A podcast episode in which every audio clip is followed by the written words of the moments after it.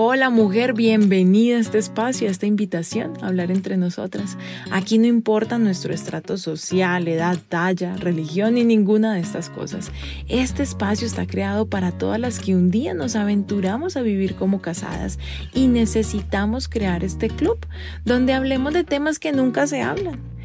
Esto es Hablemos de ser esposas.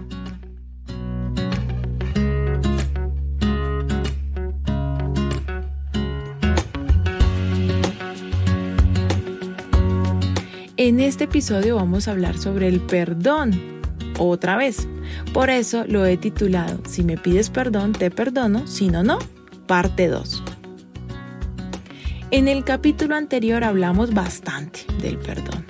Respondimos las preguntas del por qué, para qué, a quién, qué es perdonar.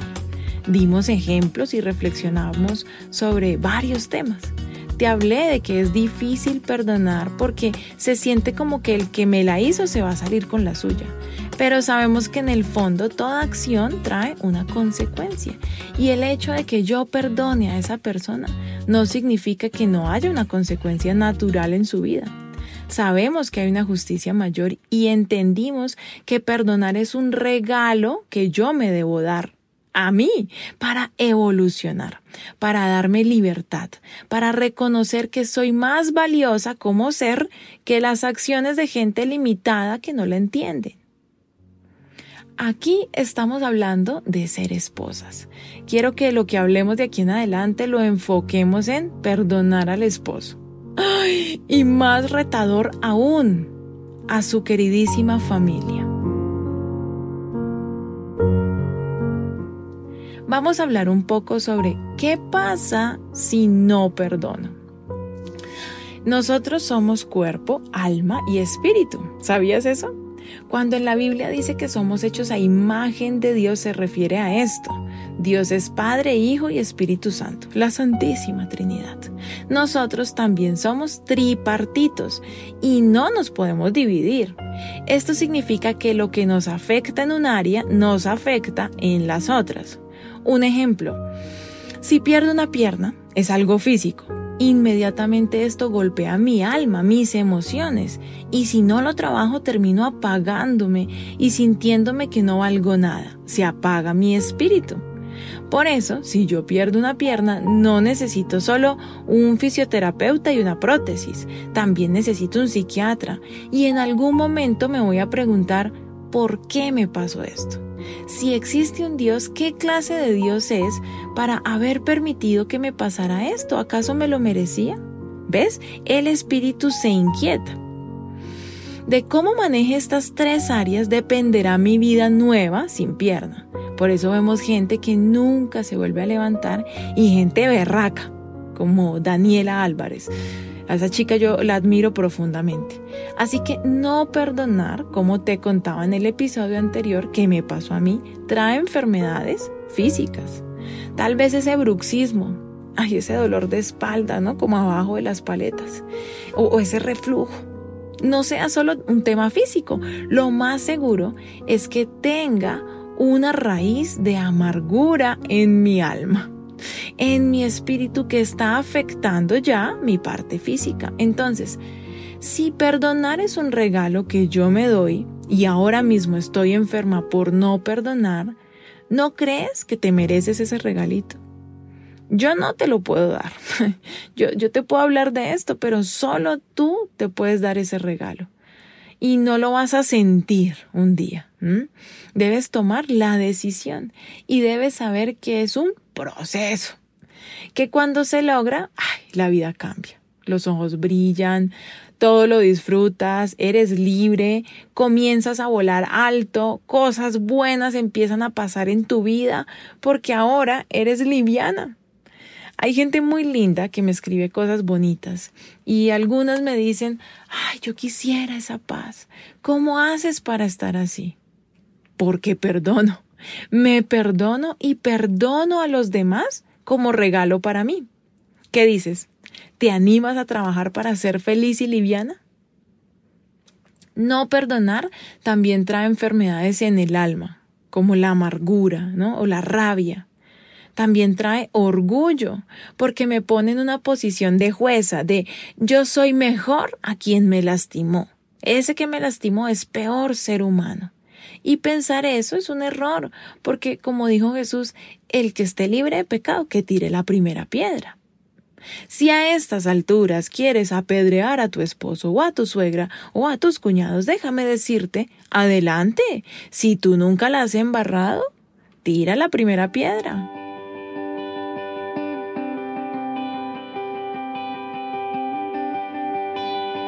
Además de enfermarnos en el alma, vivir amargadas, y enfermarnos en el cuerpo, físicamente, tener un diagnóstico médico, y tener apagadito el espíritu, como no veo lo bonito de la vida, no veo las bendiciones. Es como que estoy en el paradero del bus, con miedo a que me roben, está lloviendo, tengo hambre y estoy mirando para el piso. De lo triste que es la vida. Pasa el bus que me lleva a casa y no lo veo. El miedo, el hambre, el frío me hizo mirar al suelo y se me pasó el bus. Se me pasó la bendición. Si no perdonamos, se nos pasan las bendiciones, no llegan a nuestras vidas. Ser bueno con los demás, pero no perdonar, es ser mala conmigo misma. La falta de perdón me hace daño a mí. A los que vamos a la iglesia nos han enseñado que es un mandato de Dios. Perdonar es un mandato divino. Pero eso suena obligado. Eso suena impuesto, miedoso. Y yo digo, ok, quiero ser buena hija de Dios, quiero perdonar, pero me duele tremendamente. No es tan fácil. Te lo voy a explicar así. Cuando tú le das un mandato a tu hijo, lo haces para que no le pase nada malo y esté mejor. Si le prohíbo a mi hijo prender la estufa cuando yo no estoy en casa, no es para que aguante hambre, no es por obligarlo, imponerme que me tenga miedo, que sepa quién manda. No, es porque es importante, carambas, es un niño, ¿qué tal que se queme? Es mi manera de protegerlo.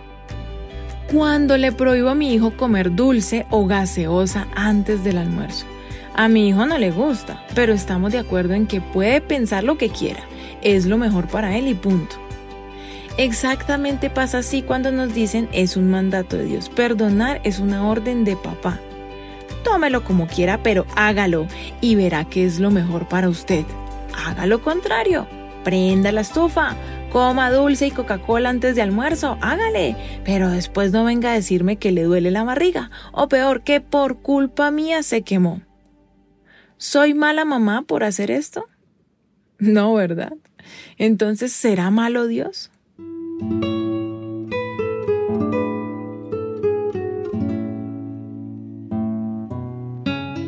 ¿Cómo puedo perdonar? Ay, al fin llegamos, ¿no? A lo que queríamos escuchar. Recuerda que no es un sentimiento, es una decisión y debo decidirlo. Y no es una decisión que se tomó un día y ya, me curé. No, esto es un proceso. Así que es una decisión que vas a tener que recordarte constantemente. Ay, ¿verdad que yo dije que iba a perdonar a este? Perdonar es un ejercicio similar a sacar la basura en la casa. ¿Cada cuánto hay que sacar la basura? Yo viví en, en Perú un tiempo y no sé si en todo Perú, pero donde yo vivía, todos los días pasaban recogiendo la basura. Absolutamente todas las noches. Acá en Bogotá es diferente, o en Colombia. Se recoge la basura algunos días de la semana y uno ya sabe qué días y a qué horas la debe sacar. Depende también de dónde vivas. Si vives en un edificio, tienen unos ductos por donde tú puedes todos los días tirar la basura, ¿no? Lanzarla por el chut. Y eso se va recogiendo en unos contenedores hasta que llega el día que pasa el camión de la basura y entonces la persona del aseo o el vigilante la debe sacar. Colombia es un país del trópico, ¿no? No tenemos estaciones así supermarcadas y esto hace que el clima en las ciudades varíe según su altura al nivel del mar.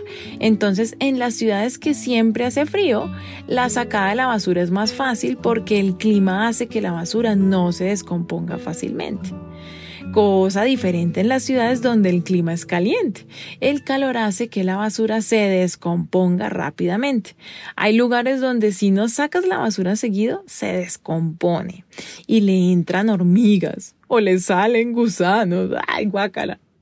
Lo mismo pasa en nuestro corazón. Lo mismo sucede con el perdón. En este mundo, los seres humanos, con o sin intención, nos vamos a hacer daño. Tristemente, las personas a las que más amamos y en quienes más confiamos son normalmente los que más nos lastiman, porque claro, son las personas que más nos interesan. Recordemos también que a estas personas son las que más fácilmente nosotras lastimamos. Entonces, con o sin intención, le tiramos basura a la gente que amamos y la gente que amamos nos tira basura. Nuestro esposo siempre va a hacer cosas que nos van a ensuciar, a lastimar, a doler. Yo también le voy a hacer cosas a él. Ojo, aclaro igual que en todos los episodios, no estoy hablando de violencia y abuso, de infidelidad repetidas.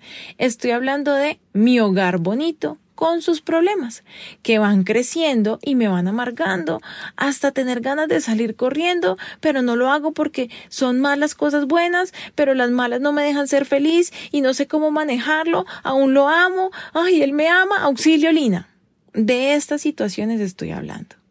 ¿Qué pasa si cada vez que mi esposo me dice algo, yo guardo esa basura? ¿Qué pasa si yo voy acumulando esa basura? ¿Qué crees que va a pasar con los días, los meses, los años? Cada cosa que no hemos perdonado es una cáscara de banano, una cáscara de huevo, papel higiénico usado, uy, guacala, todo eso está quedando ahí acumulado.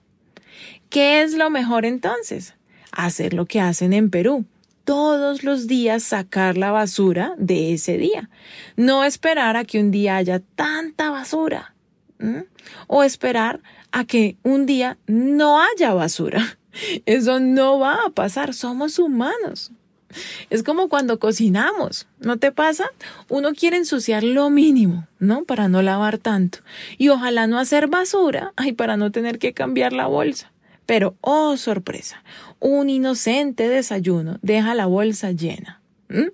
Si es jugo de naranja, a mí me encanta el jugo de naranja recién exprimido, pero me da una pereza ese reguero, ese montón de cáscaras que al momento ya, uy, ya huelen feo. Siempre hacemos basura en casa y es una lástima. Asimismo, siempre nos ofendemos. Creo que el ejemplo es muy claro, ¿verdad? Hay muchas técnicas para perdonar. Si estás asistiendo a terapia o piensas asistir, puedes preguntarle a tu doc. Yo la verdad probé de todo y en todas llegaban hasta el punto de tienes que soltar, entiende que debes avanzar. Pero yo decía, yo sí quiero, pero ¿cómo?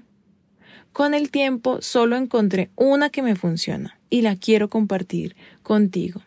Si no te gusta, está bien, busca la tuya. Lo importante es que no dejes más esa basura podrida ahí. Busca una solución, la mía o la que quieras, o combínalas. Pero, pero, ajá, trabaja, mujer, en ti.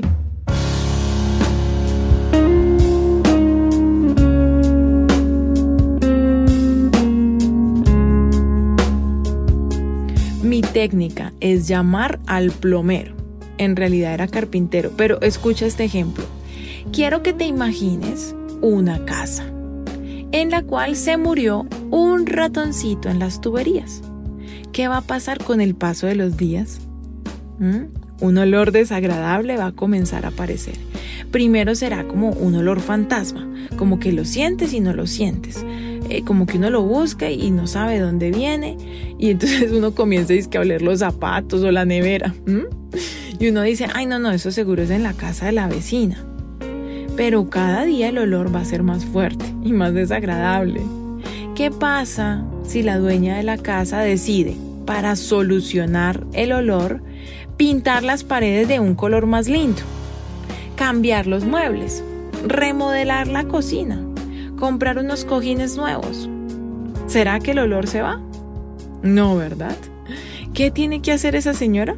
Llamar a un experto, un plomero que sepa Ojalá el maestro que construyó, que saque los planos de la casa y mire por dónde pasan las tuberías y, hay todo un trabajo que hacer. ¿Va a incomodar? Sí. El plomero va a romper el piso, va a haber polvo, eso va a costar dinero, va a oler peor un tiempo, va a hacer ruido, las visitas que ni se aparezcan, hasta que encuentre el cadáver del ratón, lo saque, vuelvan a poner los tubos, resane, pinte, seque y al fin el olor se irá y todo estará bonito, habitable. ¿Qué pasa si son varios ratones? ¿Qué pasa si a los ratones del barrio les da por morir en las tuberías de tu casa cada tres días? Pues va a tocar llamar al plomero varias veces o mejor, hacer un trabajo de mantenimiento. La casa de esta historia eres tú, la tubería, tu corazón. Te puedes pintar el pelo, hacer la lipo, ponerte lente, uñas acrílicas, irte seguido de rumba, andar con amigas, comprarte mucha ropa, rumbear en los mejores lugares, que tu corazón va a seguir podrido. Mi técnica es invitar al maestro, al plomero que puso los tubos, al carpintero, Sí, a Jesús. En oración le abro mi corazón y le muestro el olor. Comenzamos juntos a buscar y una vez encuentro el daño, esa falta que cometieron contra mí, le digo a Dios que decido perdonar, que voy a sacar ese ratón muerto, que lo voy a dejar en sus manos y, y, que toda esa energía que gastaba pensando en lo que pasó, en por qué me hicieron esto, que injusto fue, la voy a usar para hablar con él para amarme, para crear y sacar a mi familia adelante. Y ya. Mira, esto es como el carnaval de Barranquilla. Quien lo vive es quien lo goza. Tendrías que probarlo para darte cuenta que funciona y que papá Dios hace su parte. Lo puedes practicar con cada momento doloroso, cada persona que te hizo algo. Practícalo tanto que se te vuelva un hábito.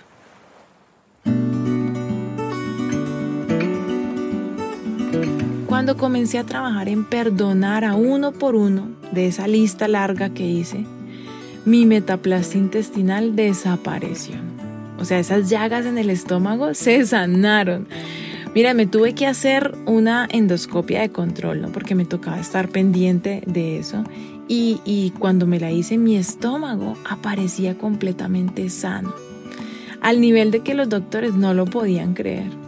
Tuve que comer mejor, sí, ¿Tengo que todavía cuidarme? Claro. Y, y, me tuve que terminar de hacer los tratamientos en ese momento, sí. Pero solo hasta que perdoné al hombre que me abusó, las personas alrededor que no hicieron nada, a quienes lo negaron. Uy, hasta que no perdoné a esos ex que me hicieron chillar mis ojos a las compañeras de colegio que me decían carecaballo, cumbambeguayo y otro montón de apodos terribles. Hice todo ese trabajo y hoy soy una mujer sana. También debo perdonarme, convertirme en mi mejor amiga.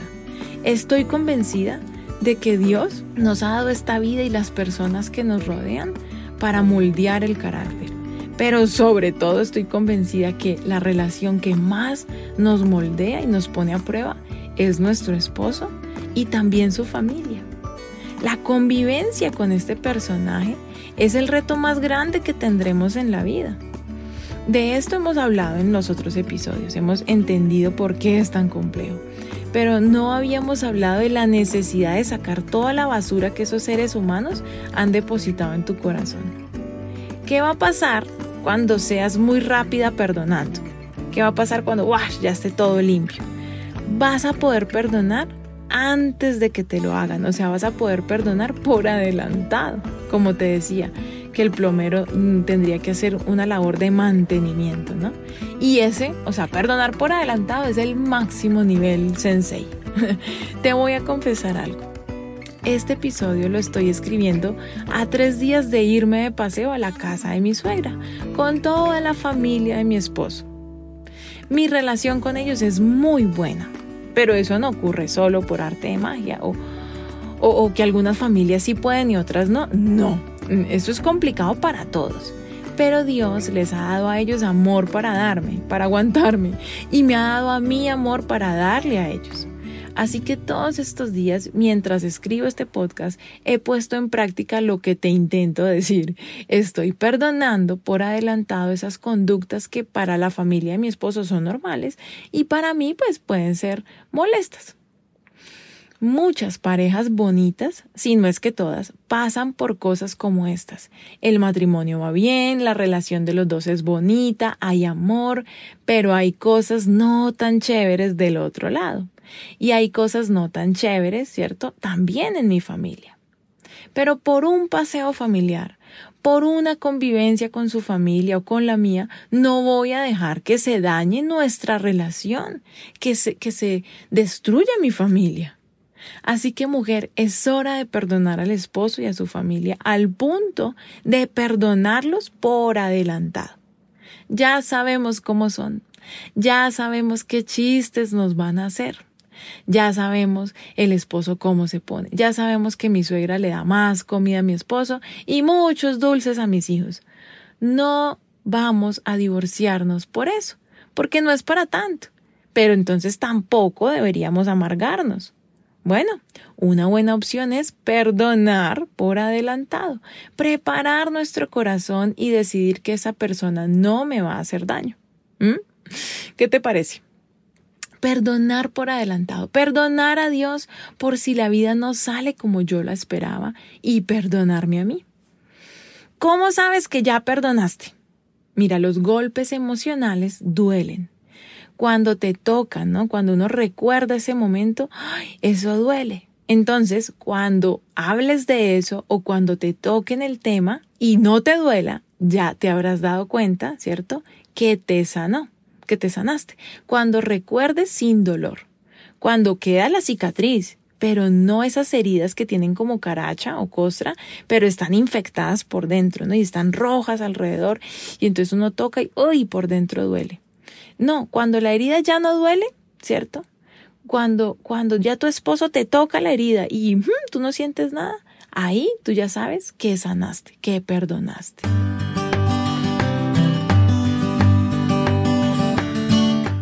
No se te haga extraño que creas que ya perdonaste, no te duela por un tiempo, pero después pasa algo, ¿cierto? Y el dolor vuelve a aparecer. Eso es normal. Solo repite el ejercicio de antes y esta vez será más rápido la sanidad.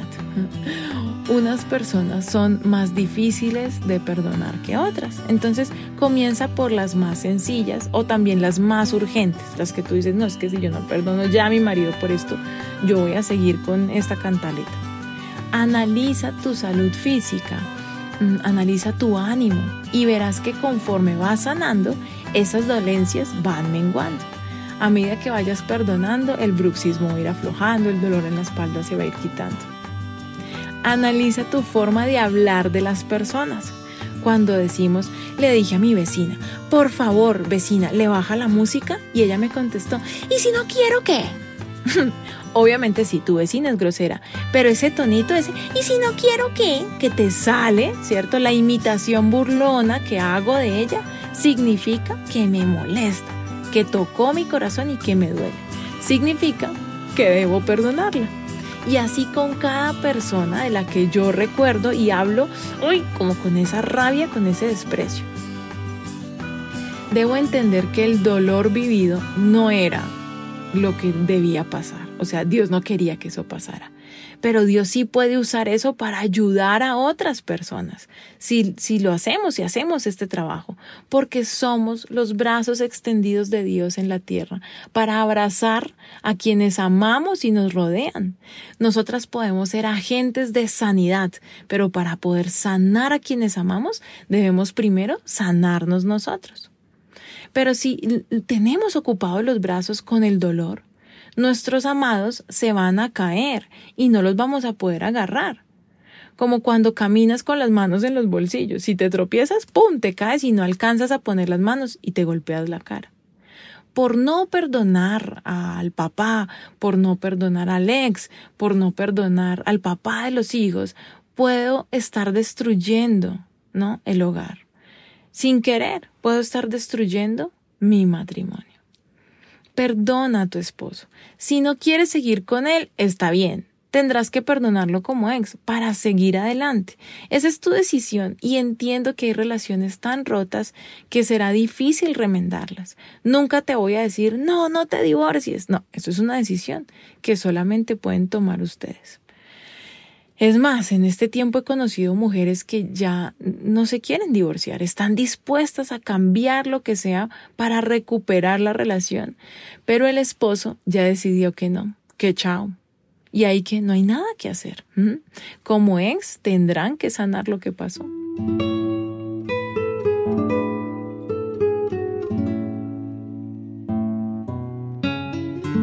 Cuando uno lleva varios años de casada, ya uno conoce al esposo Querer cambiarlo es un error. Claro, hay cosas que, no se pueden tolerar, pero cambiar todo de él para que sea como yo quiero, eso no es justo. Ámalo como es y perdónalo por adelantado. Aún a los hijos hay que perdonarlos. Tuve una amiga que era narizona y siempre se burlaron de pequeña sus compañeros de colegio. Ella nunca sanó eso, sino que lo ignoró. Dijo, no me importa. No me importa, no me importa, no me importa, no me importa, ¿no? Y en la universidad conoció gente maravillosa que nunca se burlaba de ella. Se casó muy bien casada, como dicen, y con los años tuvo a su primera hija. Y la niña, como todos los niños, se le tiraba encima a abrazarla y siempre con su cabecita le golpeaba la nariz. Entonces la mamá decía, ¡Uy! Y se tocaba, ¿no? La nariz. Y la niña le daba risa el gesto. Y entonces seguía abrazando a la mamá.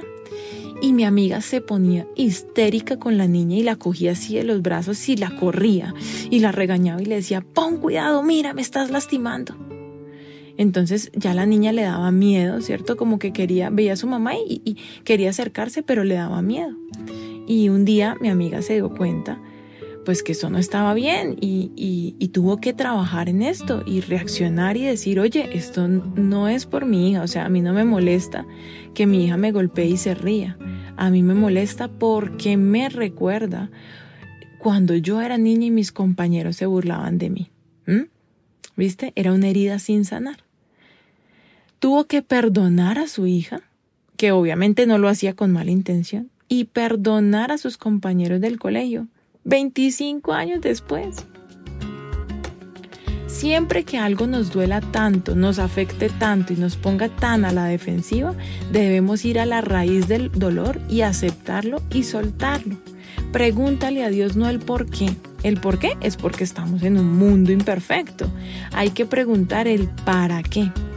Casi siempre se trata de ayudar a otros, de levantarnos, no sacudirnos y seguir, como dicen, no, sino sobarnos, sanar y comenzar a levantar y ayudar a sanar a los que caen después que yo. Se trata de vivir para levantar a otros. Escucha la frase de este episodio. Dice así.